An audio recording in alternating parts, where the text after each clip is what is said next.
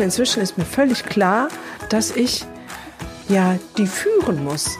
Und da ist mir aufgefallen, dass Erziehung eigentlich wie Mitarbeiterführung ist. Weil es gibt für mich drei Kernpunkte, die in beiden Dingen total wichtig und elementar sind.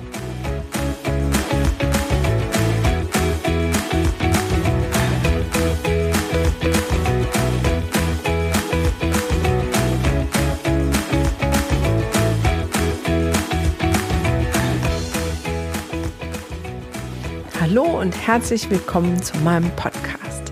Mein Name ist Gunda Frei und dies ist der Podcast Entwicklungssprünge. Für alle Erzieher, Eltern, Lehrer, Pädagogen, halt alle, die mit Kindern und Jugendlichen leben oder arbeiten oder die ihr eigenes Kind noch nicht vergessen haben und diesem zu Entwicklungssprüngen verhelfen wollen.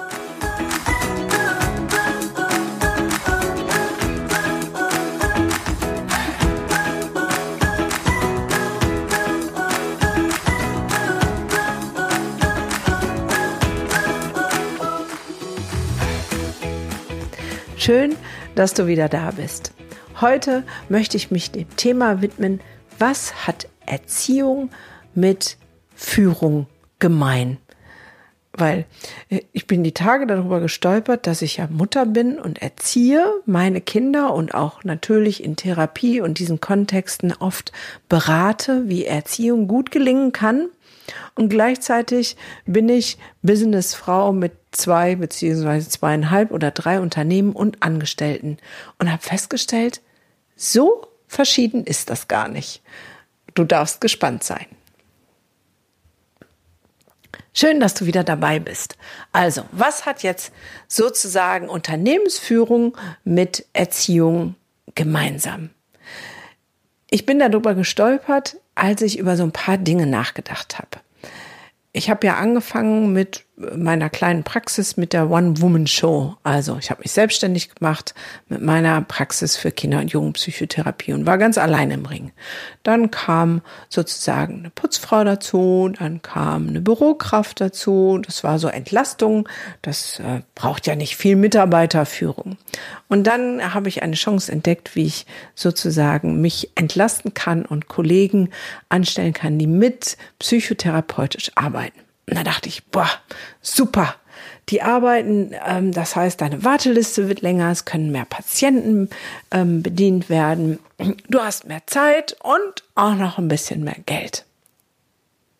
Und nach einem halben Jahr habe ich gemerkt, irgendwas läuft hier schief. Weil das mit der, mit der mehr Zeit, das stimmte nicht so ganz, weil ich nicht berücksichtigt hatte, dass man Mitarbeiter führen muss dass man ihnen sagen sollte, was sie tun sollen, was sie nicht sollen, was man sich vorstellt als Chef, wo die Reise hingeht, was man möchte, was man nicht möchte. Es ist zum Beispiel aufgefallen darin, dass ich in meiner Praxis meine Materialien nicht mehr gefunden habe, weil jeder hatte einen anderen Begriff von Ordnung und äh, von Umgang mit Dingen und ähm, ich habe dann angefangen in der Therapiestunde dachte ich, ah jetzt mache ich das und das und habe meinen Kram nicht mehr gefunden. Und habe ich drüber nachgedacht, warum ist das eigentlich so? Und dann habe ich was geändert. Und so habe ich in den letzten anderthalb Jahren, wo die Mitarbeiter immer mehr wurden, ähm, immer wieder was geändert. Zwischen sind es zwei Vollzeitmitarbeiter und äh, na Vollzeit nicht Teilzeit, aber auf Steuerkarte und ähm, sechs Minijobber. Und inzwischen ist mir völlig klar, dass ich ja die führen muss. Und da ist mir aufgefallen, dass Erziehung eigentlich wie Mitarbeiterführung ist. Weil es gibt für mich drei Kernpunkte, die in beiden Dingen total wichtig und elementar sind. Das eine ist, dass es in beiden Bereichen nicht ohne klare Kommunikation geht. Wenn ich meinen Kindern nicht sage, was ich möchte, woher sollen die das wissen? Wenn ich meinen Mitarbeitern nicht sage, was ich möchte, woher sollen die das wissen? Das heißt, es geht um klare Anforderungen. Mein kleiner super Schwuppi mit der ADHS-Diagnose, da geht es sogar darum, dass ich das ganz klar und konkret formuliere, dass ich sage, heute erwarte ich von dir, dass es in der Schule klappt. Und seitdem ich solch eine klare, transparente, freundliche Kommunikation ähm, bei mir im Business eingeführt habe, klappt es da auch viel besser. Und das ist ja auch das, was sozusagen im Business Coaching immer wieder auffällt, wenn ich mit Kollegen spreche, die sagen, ähm, ja, wenn sie in Unternehmen gehen und ähm, es desolat läuft, woran liegt es? An der mangelnden Kommunikation. Die Mitarbeiter wissen nicht, warum sie was tun, sie wissen nicht genau, was sie tun sollen.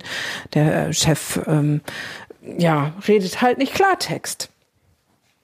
Es gibt keine klaren Zielvorgaben.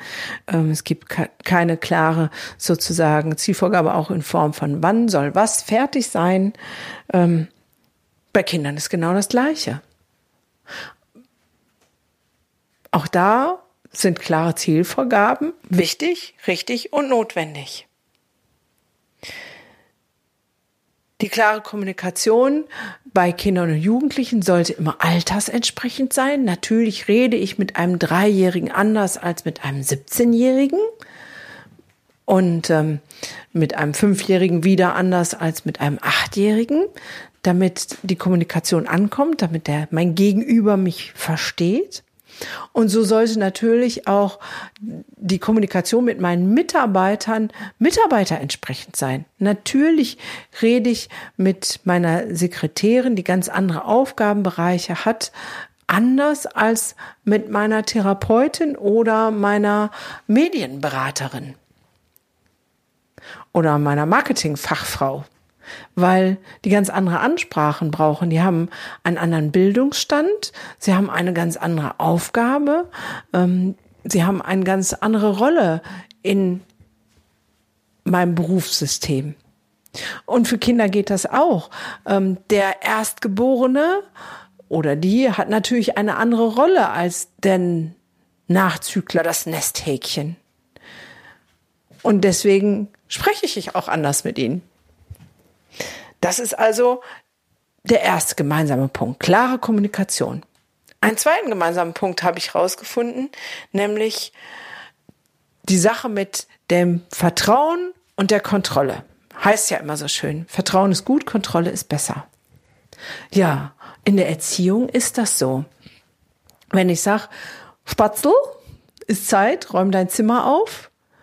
Und er kommt dann runter, sagt, habe ich gemacht, ich gehe jetzt raus dann liegt es natürlich in meiner Verantwortung zu sagen, Moment mal, ich komme mal erstmal hoch und gucke. Weil ich kenne ja meinen Papp Pappenheimer, ähm, da ist dann äh, aufgeräumt, ist nicht gleich aufgeräumt. Ihr kennt sowas bestimmt. Alles schön in den Schrank gestopft oder drei Socken aufgeräumt und fünf liegen gelassen. Ähm, Abfläch, ab, Oberfläch abtastender Wahrnehmungsstil nennt man das. So. Und im Mitarbeiterreich geht das genauso. Ich habe eine Mitarbeiterin eingestellt gehabt, die ähm, sozusagen für mein Ausbildungsinstitut äh, das Sekretariat machen sollte. Und sie hatte da voll Bock drauf und hat gesagt, ja, das mache ich und so.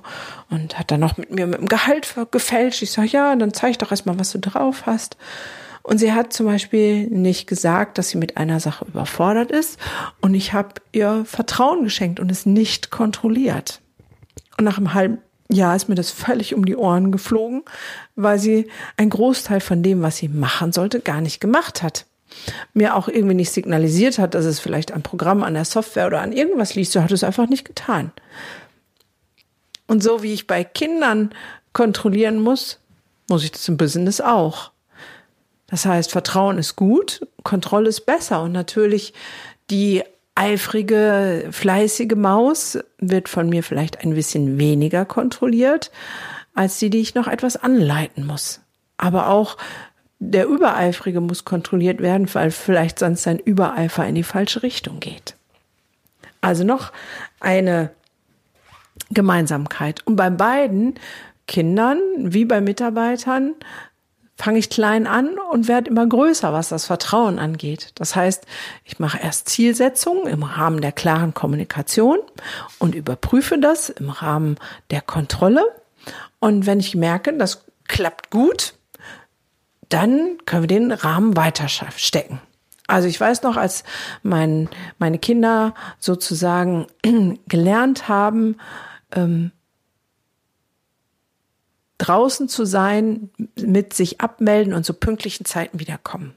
Haben sie eine Armbanduhr geschenkt gekriegt und dann hieß es so, du hast jetzt eine halbe Stunde, die kannst du mit deinen Freunden auf dem Spielplatz sein und in einer halben Stunde bist du wieder da. Und als es drei, vier, fünf, acht Mal gut und zuverlässig geklappt hat, habe ich gesagt, alles klar, jetzt kann es eine Stunde sein.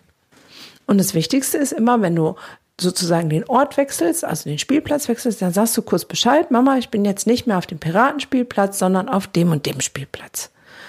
Und wenn es gut geklappt hat, ein paar Mal, dann konnten wir den Radius wieder erweitern und die Zeit.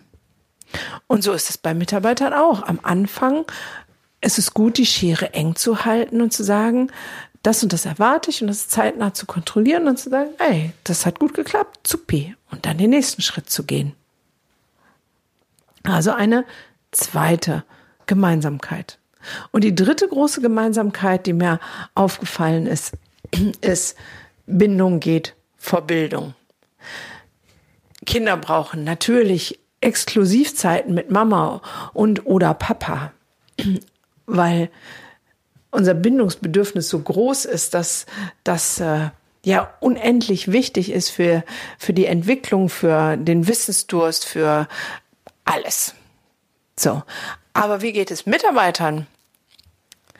Da wir soziale Wesen sind, gilt es genauso dort. Auch Mitarbeiter wollen gerne, ja, Kontakt, soziale Kontakte haben. Vielleicht mal gelobt werden.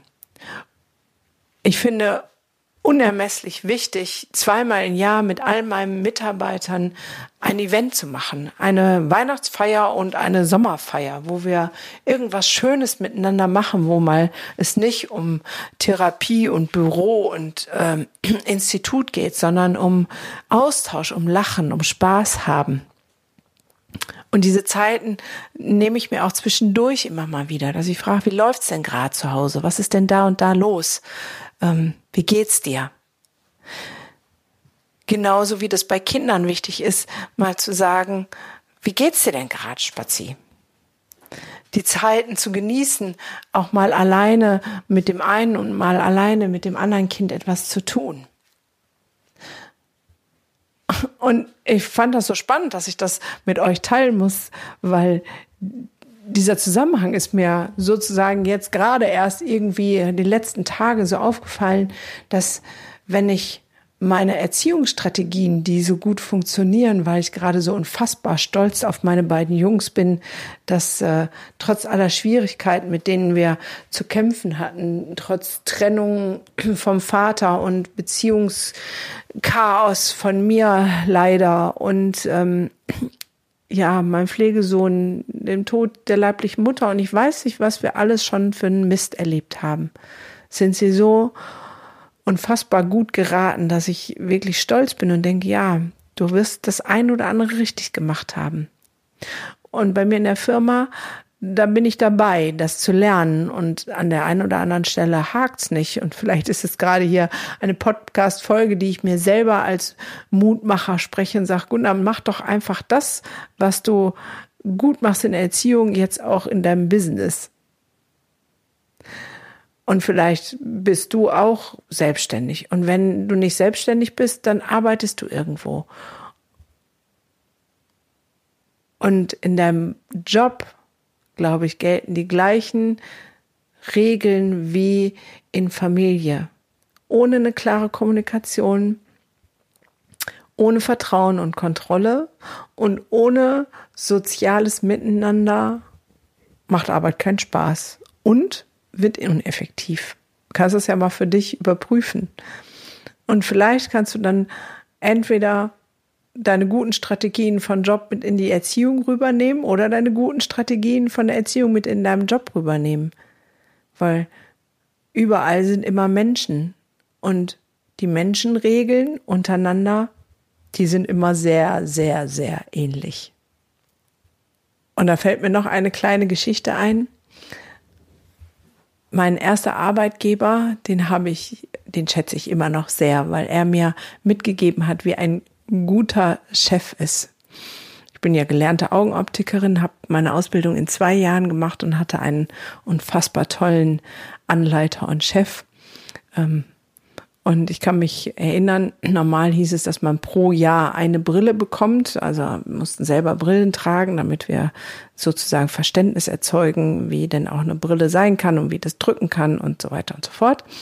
Und ich hatte in zwei Jahren zehn Brillen, weil er meine Arbeit wertgeschätzt hat damit und gesagt hat, du machst hier so einen coolen Job. Und ähm, das Mindeste ist, dass du zu jedem Outfit die richtige Brille haben sollst. Das fand ich damals toll. Und da war eine Situation, da saß ich mit meiner Kollegin im Refraktionsraum. Das ist der, wo die Augenmessung stattfindet. Und dann kam der Chef rein und sagte, was machen Sie denn hier? Und wir so, ach, wir jammern uns gerade gegenseitig zu, dass unsere Arbeit nicht genug anerkannt und wertgeschätzt wird. Das war ein dummer Spruch. Wir haben so ein bisschen rumgefrotzelt. Mit unserem Chef konnte man das machen. Und dann verschwand er und wir dachten, okay, der hatte gesagt, dass er heute früh aufhört zu arbeiten. Aber eine Viertelstunde später war er wieder da. Mit jedem, für jede Frau einen dicken, fetten Blumenstrauß, die bei uns gearbeitet hat. Jede Mitarbeiterin hat einen Blumenstrauß gekriegt. Und ein paar Tage später hat jeder Mitarbeiter was anderes gekriegt. Okay, klassisch, Klischee, Mann, Frau, völlig egal.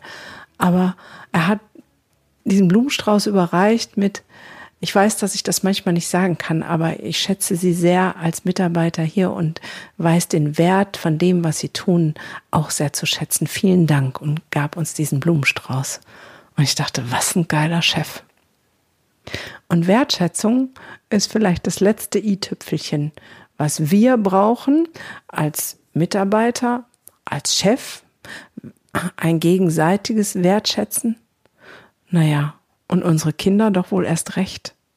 Ein, das hast du toll gemacht, ich hab dich lieb, hat bis jetzt jeden Menschen sozusagen äh, beflügelt und wahre Kräfte und Potenzial freigesetzt. In diesem Sinne danke ich dir fürs Zuhören und sage bis zum nächsten Mal. Tschüss.